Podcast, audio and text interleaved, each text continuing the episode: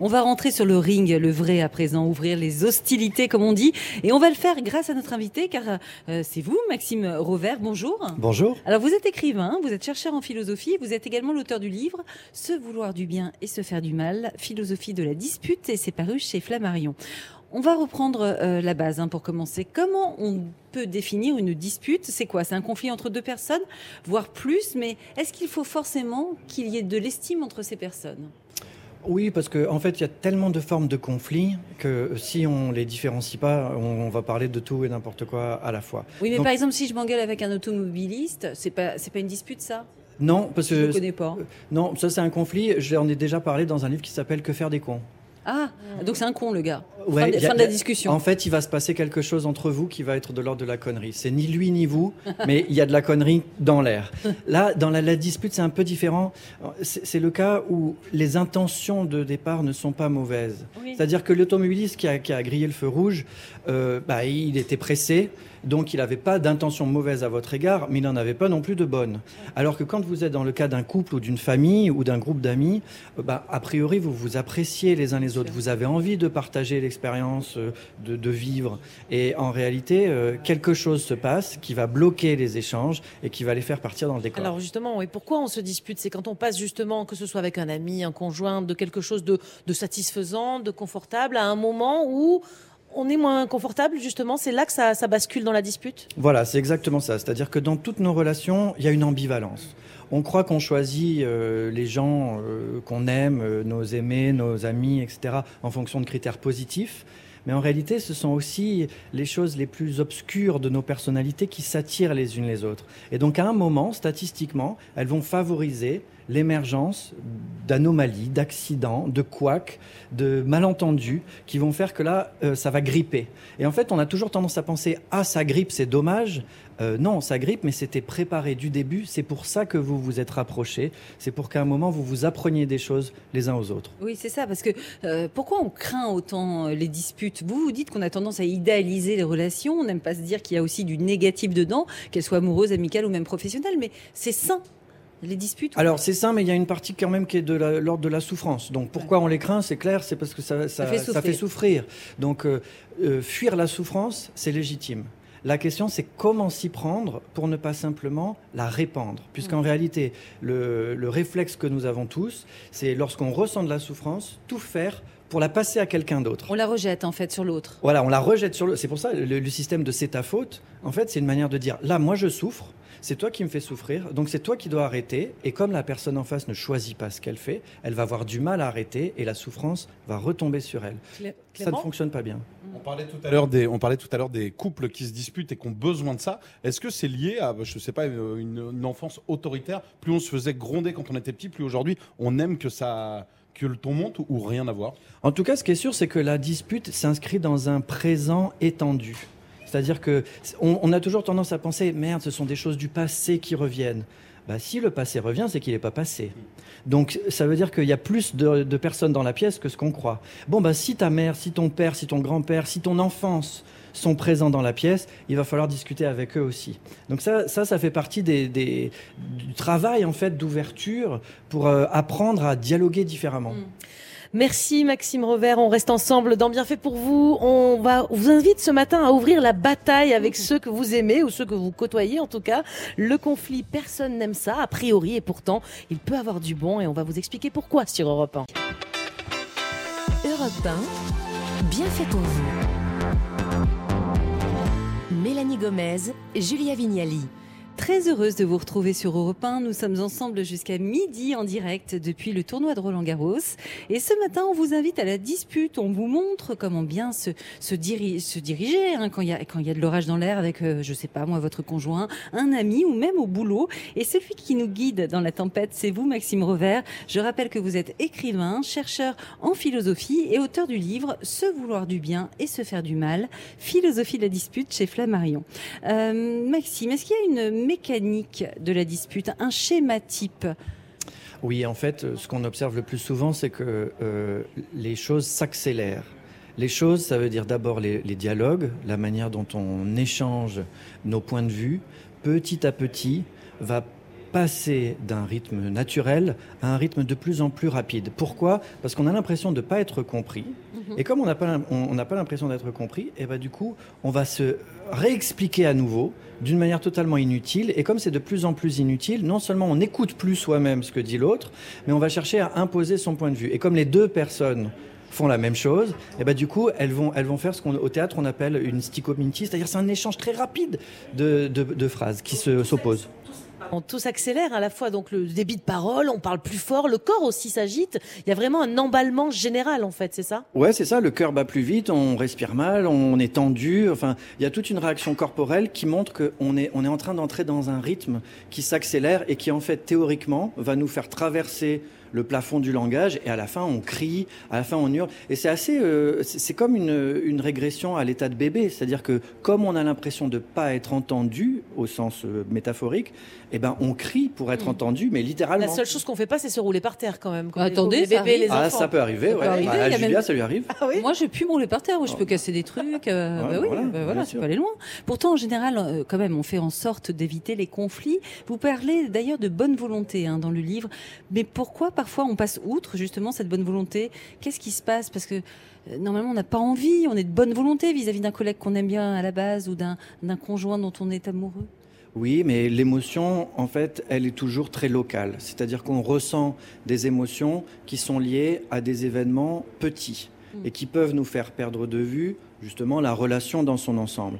Donc en fait quand on perd les pédales, c'est d'abord qu'on est emporté, mais comme un surfeur par une vague, par une émotion qui ensuite euh, va nous emmener où elle voudra si on perd totalement le contrôle. Et comme un surfeur, est-ce qu'il faut prendre la vague ou est-ce qu'il faut l'éviter? Oui, parce qu'en fait, alors si on peut l'éviter en, amont, c'est quand même mieux, mais une fois qu'elle vous a emporté, il n'y a plus d'autre choix que de la surfer. Oui, vraiment, il faut la prendre. Et eh oui, parce qu'on on parle toujours de gérer ou de contrôler ses émotions, mais on ne gère pas, on contrôle pas une vague, elle, elle, vous emporte, elle vous emporte. Donc en fait, la question, c'est justement de savoir comment, dans cet univers qu'on contrôle pas, on va malgré tout pouvoir se réorienter. Et afin de désamorcer puisque une fois que la dispute a commencé, euh, c'est trop tard, on est obligé de prendre la vague et tout ça. Mais comment on peut faire alors pour désamorcer une dispute selon vous? Vous parlez du courage, notamment de ne pas réagir. C'est pas plutôt de la lâcheté, ça? Qu'est-ce que vous pouvez en dire?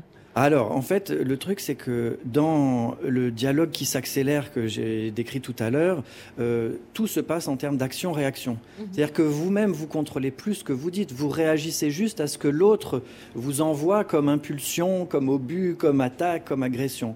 Et euh, justement, ne pas réagir, c'est pas simplement, euh, bah, euh, je veux dire, se cacher dans son coin et se dire ah bon bah alors je vais accepter. C'est quoi C'est laisser déblatérer l'autre tant qu'il n'a pas terminé et après on reprend la parole? C'est surtout écouter ce qui se passe en soi et se dire oula, en moi-même, il se passe des choses qui ne me conviennent pas. Et vous dites justement qu'il faudrait, pour, euh, pour faire ça, pour avoir ce courage donc de ne pas réagir, il faudrait un petit exercice peut-être, rediriger notre attention durant la dispute, hein, quand le, ring est en, plein, euh, en, pleine, euh, à pleine action. comment on fait? C'est-à-dire je vais rediriger mon attention sur quoi? Parce que l'autre est en train de me crier dessus, par exemple. Bah, je sais pas, vous avez, imaginons, hein, demain, Julia et moi, on se dispute très fort, ça hurle de partout. je, vais quoi? Je vais rediriger mon attention sur quoi? Moi, je, ferai comme il a dit Clément Lanoux tout à l'heure. Je vous inviterai à regarder un match avec moi Roland Garros. Alors à regarder. bah oui, parce que ici on est à Roland Garros, donc ça peut être l'occasion effectivement de se concentrer sur le tennis. Hein. C'est ça, euh, rediriger l'attention? C'est ça que vous voulez dire? Oui, vous, en fait, c'est pas fuir la situation, c'est à l'intérieur de la situation concentrer votre attention sur quelque chose qui n'a rien à voir et qui est indifférent. C'est-à-dire que si votre compagnon, il, vous hurle dessus. Mhm. Moi, je hurle plus fort en général. Ouais. Bah, donc, euh, c'est aussi pour ça que vous vous hurlez l'un sur l'autre. ah bah oui.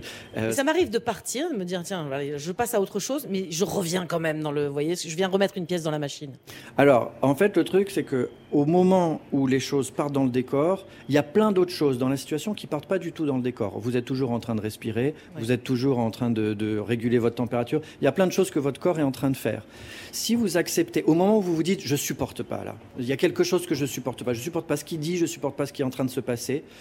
Euh, je vais pas y survivre, en fait, ça veut dire. Hein, je, mm. je supporte pas. C'est une, une, phrase un peu désespérée. On croit que c'est courageux de dire Ah non, je supporte pas, je m'affirme. Mm. Mais en réalité, vous êtes en train de dire Je ne vais pas survivre à cette expérience. Donc, moi, ce que je vous dis, c'est Prenez n'importe quoi, une couleur qui attire votre œil, le son de votre respiration, le battement de votre cœur, et concentrez-vous dessus, parce que ça aussi, ça fait partie de la situation.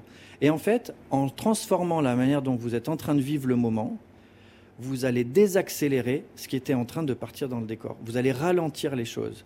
Je ne suis pas en train de vous dire fuyez et ne faites plus face. Je suis en train de vous dire pour faire face, apprenez à faire en sorte que toutes les interactions dans lesquelles votre corps est pris soient utiles pour vous. C'est une forme de méditation presque. C'est une forme de méditation, mais alors immanente. Enfin, c'est à l'intérieur de tout ce qui se passe, à l'intérieur d'une situation. Vous fuyez pas, vous vous prenez pas du recul justement à l'idée de ouais, il faut prendre du recul, il faut réfléchir et tout. Non, non, mais c'est pas ce que je vous dis. Vous avez, là, de toute façon, vous n'avez pas le temps.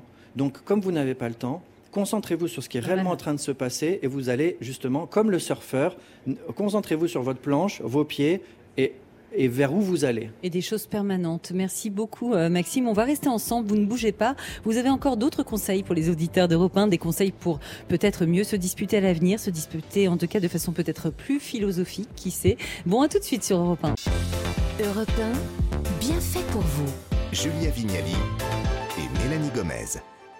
Soyez les bienvenus si vous nous rejoignez sur Europe 1. On, se, on dispute non pas le match euh, ce matin de notre vie dans Bienfait pour vous. Euh, nous sommes port d'Auteuil, hein, en direct du tournoi de Roland Garros, mais on tente surtout de comprendre pourquoi se disputer peut avoir du bon dans nos vies. Pour cela, on écoute les conseils avisés de notre invité, Maxime Revers, écrivain et chercheur en philosophie.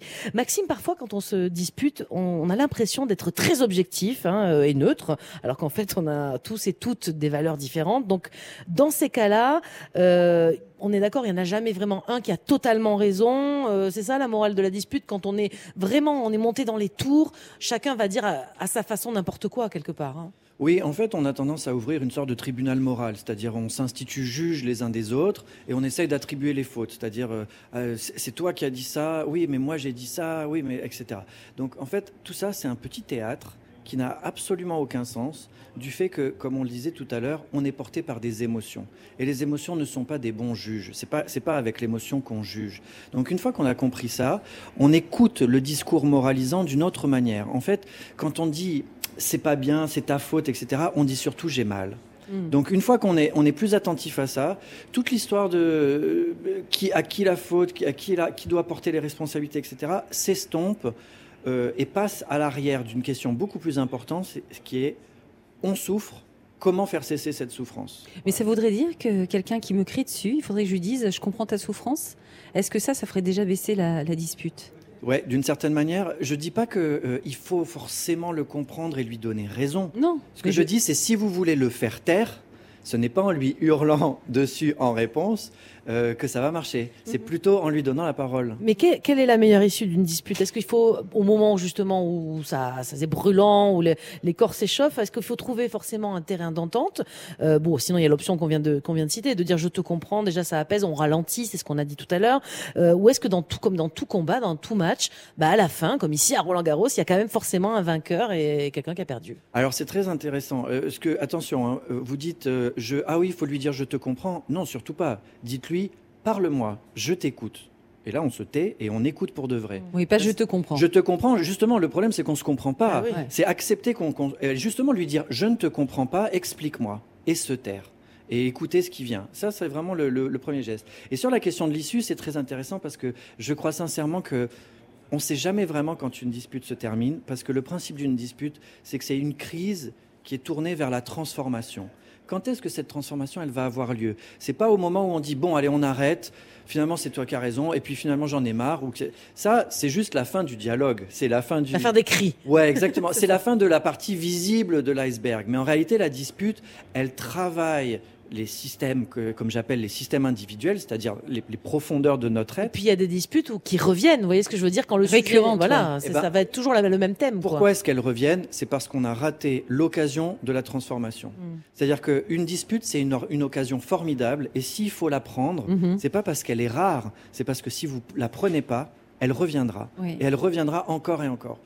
Donc accueillez la dispute. Oui, c'est ça. Essayez de transformer euh, la relation à ce moment-là. Euh, la meilleure partie de la dispute, Mélanie en parlait tout à l'heure, c'est quand même la réconciliation. Mais comment on fait pour vraiment pardonner à quelqu'un qui vient de nous faire du mal, euh, quelqu'un qu'on aime, hein, évidemment, un collègue ou un, un, mari Vous parlez du pardon sans réserve. De quoi s'agit-il? Bah, Ça veut dire qu'en fait, le pardon, la grande difficulté de pardonner, elle vient pas tellement du fait que ce soit la faute de quelqu'un d'autre.